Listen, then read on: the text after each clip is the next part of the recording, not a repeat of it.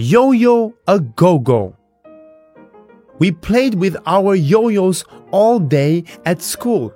We all loved our yo yo's, but all our teachers hated yo yo's. Mr. Rust hated yo yo's. He said, No yo yo's, and put up a sign. All his children were sad. Miss Blake hated yo yo's too. She said, All yo yo's must go, and put up a sign.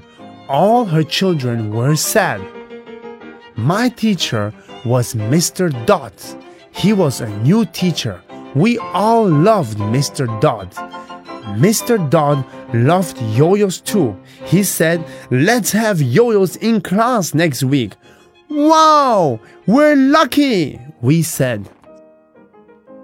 On Monday, we did yo-yo maths. We loved yo-yo maths. Wow, we're lucky, we said. On Tuesday, we read yo yo books. We all loved the yo yo books.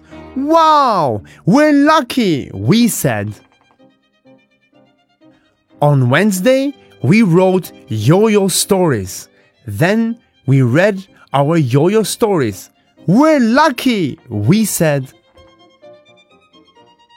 On Thursday, we painted yo yo pictures. Not yo yo's again, we said. On Friday, we hated yo yo's. We don't want yo yo's at school, we said. We took our yo yo's home.